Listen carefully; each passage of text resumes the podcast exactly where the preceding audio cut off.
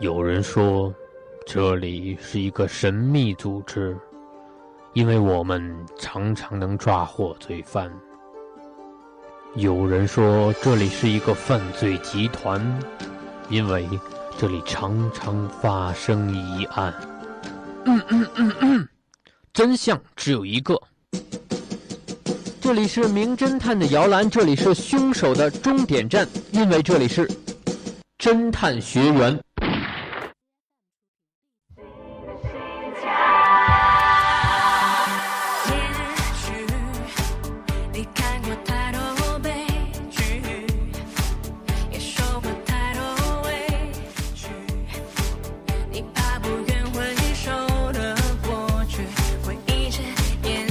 那北京时，北京时间的十九点三十分，感谢您继续锁定 FM 九十五点二浙江师范大学校园之声。这一节又到了侦探学员的时间了，我是蓝峰。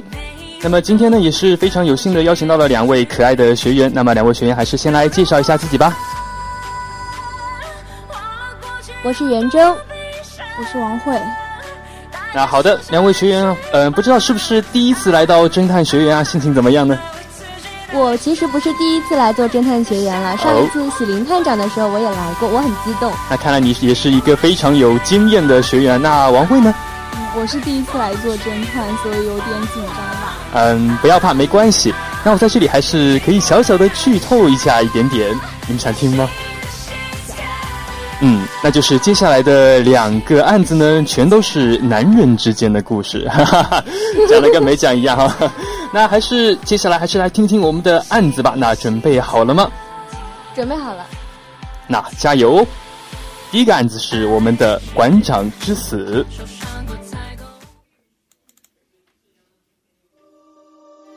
馆长之死。斯考特博物馆是一家私人博物馆。坐落在最繁华的商业区，紧邻一座天主教堂。这天下午十八点，已经是博物馆关闭的时间，所有的游客都已经离开，保安也完成了例行的安全检查，却还不见肖南馆长出现。一般来说，闭馆前肖南馆长会亲自做一遍安全检查的。保安负责人于轩敲了敲馆长办公室的门，里面没有任何反应，他觉得有点不对，立刻破门而入。却看见肖南馆长倒在血泊之中，一把匕首准确地刺入了他的心脏，而办公室保险箱的柜门敞开着，许多珍贵文物都已经不翼而飞。于轩还注意到，在馆长办公桌上，一支雪茄烟还没有燃尽，散发出来的青烟笼罩着办公室桌上的望远镜。根据桌上还没燃尽的雪茄可以看出。肖南先生死亡的时间大约是在下午十七点左右。他们经过仔细勘查，发现当天下午来拜访过肖南馆长的只有收藏家徐畅先生，但是他在下午十三点就离开了博物馆，并且下午十七点的时候，他正在出席一个慈善募捐活动，有完美的不在场证明。肖南先生喜欢打高尔夫球，身体十分健壮。如果凶手是从窗子外面跳进来的，那么肖南先生一定会大声呼救，并且和凶手展开搏斗。但是，一切都在悄无声息的情况下发生。匕首刺进心脏，说明凶手是在很近的地方作案，而唯一有可能接触过肖南的徐畅又不在场。这场神秘的凶杀案里，究竟谁是真正的凶手？于轩走到窗口。看到了旁边天主教堂的尖顶在夕阳下拉出长长的影子，又回头看到桌上的地球仪、望远镜和古董，忽然明白了凶手是如何成功作案的。聪明的学员们，你知道凶手是怎样作案的吗？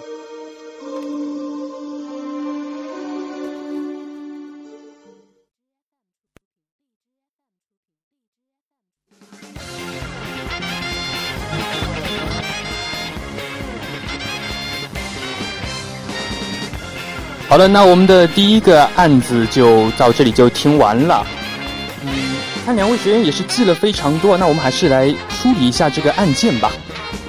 呃，我是听到案子里面是这么说的啊，就是博物馆要闭馆了，但是肖南馆长是没有出现，而且保安于轩是去找肖南馆长了，然后他发现嗯，他当时是被匕首刺中了心脏，然后保险箱里面是已经空无一物了，然后当时雪茄还在桌上燃着，然后还有望远镜。对，那王慧有看到什么线索之类的吗？嗯，就是最后那个，嗯，那个警官他是发现了那个地球仪和望远镜，然后才找出凶手的，所以我觉得可能跟这个会有关系。嗯，你说的这个。就是说，是，呃，刚才好像元真也提到了望远镜这个东西啊，但是你们有没有更多的时间上面的线索之类的？是下午十七点的时候，好像可能湘南馆长就被杀了，但是当天下午来拜访他的只有可能徐畅，然后收藏家徐畅是十三点的时候就离开了。但是他十七点的时候正在进行慈善募捐，是没有现场作案的时间的。也就是说，他有一个非常好的不在场的证明。对。那如果是这样的话，那他应该说是包括他刚才也问了我们有两个问题，一个是谁是凶手？那肯定是徐畅是凶手。嗯，你能够有什么理由来？因为。因为你也是，因为案子里面是这么说的啊，他说保安于轩到窗户旁边看了看，他看到了那个教堂尖尖的影子，然后又看到了那个什么地球仪跟望远镜，然后他就说他瞬间明白了凶手是如何作案的，那说明保安于轩肯定不是凶手，对吧？那说明整个剧里面就只有徐畅是凶手了。其实也就是说。里面只有一个嫌疑人，的意思是这样的。对。那你能够有更多的线索，就是能够看看他为什么是，就是从里面给的线索里面看出徐畅是凶手吗？嗯，可能是那个天主教尖顶有关吧，因为可能当时米肖馆长会不会是拿望远镜在看窗外？然后可能那个尖顶的影子刚刚好是射到米肖馆长的身上嘛，然后可能他就被杀了。这个，这个有点意思。嗯，那王慧呢？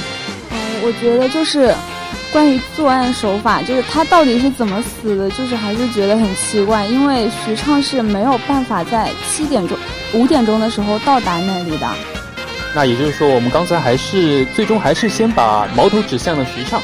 因为毕竟就只有他一个人在，如果嫌疑人的话，也就只有他一个人，那就是怎么明确他是怎样作案的这一个方法。那刚才呃王慧也说了，因为他当时也没有在场，那到底是怎样让馆长呃在那个时间段去世了呢？那说明凶手就是徐畅，对吧？暂且可以这么说。我觉得可能那个匕首就是是被。放在哪个地方就不是他用手刺进去的，就可能是事先就装好什么机关一样那样子啊。如果是机关的话，好像并没有什么机关啊。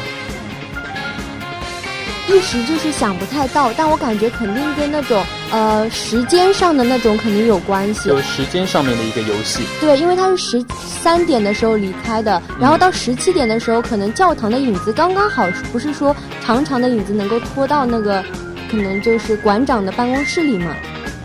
然后会不会就是在玩这点小把戏？但是具体还是想不出来。那有没有可能是就是博物馆它是下午六点钟关门的嘛？它可能就是照着那个时间点关门，然后可能那个时间是错的。嗯，这是什么意思？嗯，就是，就是就是他们那个时间可能是被改过的那个意思。嗯，你的意思是徐畅先生死亡的时间还是？嗯，博物馆哦，博物馆关门的时间吗？嗯，刚才是理出来了，就是。呃，徐畅先生啊，不是徐畅先生，是湘南先生大致死亡时间。你们刚才说是在五点左右，对吧？然后博物馆关门的时间是在刚才袁征说了，是在十八点，对，晚上十八点。这个并没有，好像并没有冲突。那我不知道大家有没有关注到一个点，就是雪茄烟。没有燃尽，说明那个他是死了没有多久嘛？对，肖楠。那么。这一点来看，他是通过雪茄烟没有燃尽来判断出肖南肖南先生死亡的时间。哦，哦，有可能那个米肖先生已经死了很久，肖南先生已经死了很久了，因为当时可能是因为望远镜这种不是凹凹镜啊、凸镜之类的作用，然后就对非常重要。阳光就是直射到那个上面，然后就点燃了雪茄烟。对，非常聪明，元真非常聪明，就是答到点上了。那嗯、元真，你既然知道了这一点，那么是不是可以把整个案件的来龙去脉都给推出来了呢？对，可能是当时徐畅先生是来拜访那个博物馆馆长米肖先生了，然后他在拜小肖拜访肖南先生的时候，可能就已经杀了肖南先生，但是他为了伪装出不在场的证明，然后他就呃。就是把那个雪茄，就是先放到一个固定的位置，然后望远镜也放在固定的位置。可能他就是计算好太阳什么时候能够折直射到那个呃望远镜，然后点燃雪茄烟，然后他可能就为了伪装装成一个不在场证明嘛，对，然后就是这样的作案手法。嗯，非常正确。那王辉有没有想补充的？嗯，就是我还有一点不明白的，就是，嗯，他的死亡时间说是下午五点的话，是怎么确定的呢？他的下午当时说的呢，他的下他的死亡时间是依靠雪茄烟来判断的，就是他看到雪茄烟还在燃烧，然后推断死者可能在那个时候还在抽烟，所以他说可能是在十七点左右死亡。但是这个雪雪茄烟呢是被伪造成在那个时候的。嗯，那其实还有一点可以想的就是，我们刚才说为什么可以确认是徐畅先生做的案？呃，刚才我们的案子我们会发现，后面的案子一直其实在给大家分析了一点了，就是他说，一切都在悄无声息的情况下发生，而且匕首是在插进心脏的，是在很近处的情况下做的案，对也就是说，必须是一个非常熟的人，才能够有这样的一个手段，所以在这一点就可以确认是不是徐畅先生做的案了，对吗？嗯，而且这个案子讲出来的时候就很有引导性，也能够让我们感觉到是徐畅先生不。过还是经过了一点点的波折啊，然后最后才猜出是这这样的一个作案的一个对手法。那好，我们第一个案子还是这样比较容易的出来了。呃，不知道两位有什么经验可以分享一下吗？嗯，我觉得就是更加需要去关注一些细节吧。嗯，然后嗯，就是对于案子整个那个互相的联系之间，还要去理解一下。那好的，那刚才也说到了细节，希望听第二个案子的时候呢，也能够更加的关注一些细节。如果关注的细节，可能就会迎刃而解了。那接下来我们听我们的第二个案子，遇袭的护士。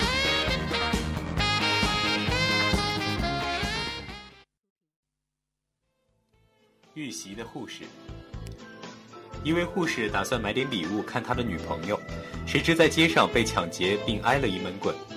此刻他正躺在医院里昏睡。离案发时间不到一小时，有三个人被带到警局审讯室。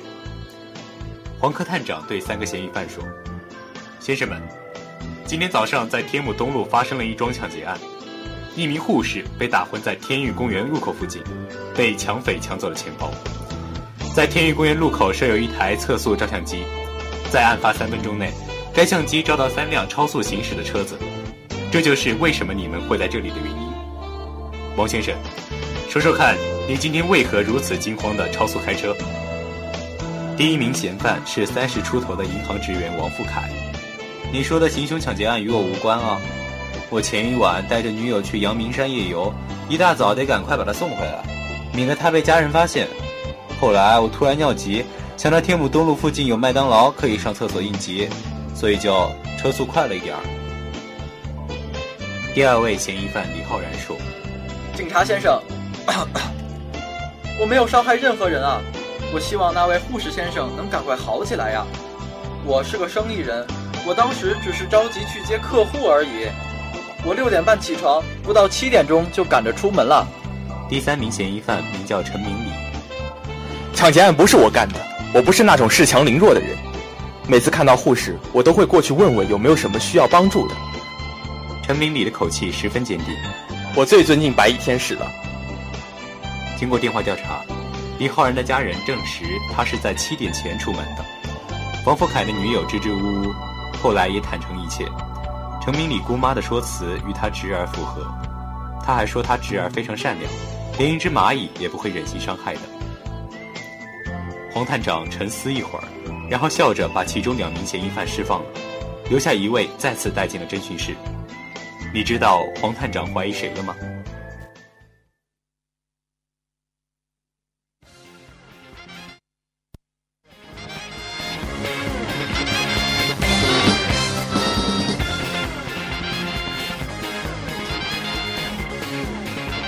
那好的，我们的第二个案子遇袭的护士也就听完了。嗯，我们还是先来梳理一下他的主要线索。嗯，就是那个护士，他是想要买礼物给女友，去看女朋友，然后被遇遇袭了，然后躺在病床床上吧，大概。然后三个人被叫去，就是在案发不到一小时的时候。嗯，在那条路上就是有台测速相机，然后测出这是三辆车超速嘛。然后有一个人叫王富凯，他说他是带女朋友回来，然后尿急去上厕所了。然后他的这些话就是跟他女友后来说的是符合的。对。然后第二个人是李浩然吧，他是一个生意人，然后他去接客户，所以车开的有点急。他说他是嗯六点半起床，七点钟出发。第三个人叫陈敏丽嘛，七点前出发，他说，但是他就是后来好像是语气有点不不太一样吧。啊，那元征有什么想要补充的吗？我想问一下，就是护士预习是什么时间啊？我忘了。这一点呢，并没有提到。哎，对，这是一个模糊处理的时间。不过。案子里出现时间的还有几个点吧，能够补充一下吗？案子案发不到一小时的时候，他们三个人就被叫来了。嗯，那他们被叫来的理由是超速。超速，也就是说，警官把他们叫过来，也就确定的是这三个嫌犯。那么在说辞里面，刚才王慧好像也提到了，就是三个嫌犯他们的。说的话口证都是被证实了的，就他们说的都没有假话。那么在这种情况下面，元征，你觉得应该要怎样判断呢？我觉得可能那个姓陈的那个先生是杀人凶手。哦，因为他是语气非常笃定的说，他每次都会见到白衣天使，护士都会上前去关注他，然后觉得他们都是白衣天使。可是那个护士是个男的呀。哎，这点比较重要哦。对，我觉得很奇怪，就是让人有一种。那既然关注到了这个点呢，好像也有一个先生，好像，嗯，王慧有什么想说的吗？没没有。没有吗？那还是一个呃时间上面的问题。那刚才也说了，刚才陈明礼先生“白天使”这个称呼。是我觉得可能是就是因为他不知道那个就是撞那个人是男的女的，所以他才会讲到白衣天使。就他可能潜意识认为是女的，因为基本上都我们现在的护士基本上都是女的嘛。当然，这也有可能只是他为了迷惑警方。那么还有没有就是陈明礼这边，其实他不只是说了这么点白衣天使啊，那他的话里面有没有别的信息透露出来呢？嗯，我这边记着的就是只有他是七点前出门的。嗯，有没有一个细节可能没有抓到？就是陈明礼的姑妈说，陈明礼姑妈，对，而且呢，而且他说他的侄儿非常善良，连一只蚂蚁都不忍心伤害。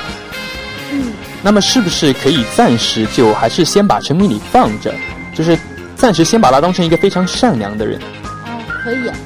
那呃，刚才就讲一下李浩然吧，我觉得他是第二号嫌疑人。嗯，你有什么理由吗？因为我觉得他因为像王先生的话，他不是有女朋友嘛，然后我觉得他们两个人可能作案的就是动机可能就没有那么大，就是嫌疑也不会显得那么大。嗯，但是李浩然他可能他也是自己一个人，他就说他去接客户，那他跟家里人也可以说是去接客户。对，就是没有真正的直接的证据可以证明不是他在干这件事情。但是如果是，就是王富凯的话，也有可能啊，因为当时知道的就是案发现场那个路，你们可能没有记下来，就是天母东路。在王富凯的说辞里面，他也提到了天母东路，也就是说他当时也是在天母东路，而另外两个人不一定是在天母东路的，另外两个人是在天域公园门口被抓住的。那这一点能不能说明王富凯可能会有嫌疑呢？而且他当时在，他当时说要去上厕所，嗯，女朋友会跟着去上厕所吗？不会。那会不会在这个期间也会有？可是，在公路上是可以停下来上厕所的。是不是这一点也有点疑问呢？那也就是说，同时可能李浩然、啊王富凯，包括陈明礼都不能脱逃一个嫌疑。那么可能还会有一个比较重要的细节，其实刚才就提到了，可能还是没有注意到，就可以引申一下刚才说的白衣天使。我们我们下意识里面肯定都知道，这三个人可能都会以为护士是个女的，就是包括探长根本就没有说，没有说护士是个男的。我突然觉得那个杀人凶手是那个王先生，嗯，为什么？因为他是带了一个女朋友，嗯，然后但是他中途是跟女朋友说他要出去上厕所，对，他可能就是见到了这个护士，然后抢了他手上的礼品，然后送给他的女朋友。哦，为什么？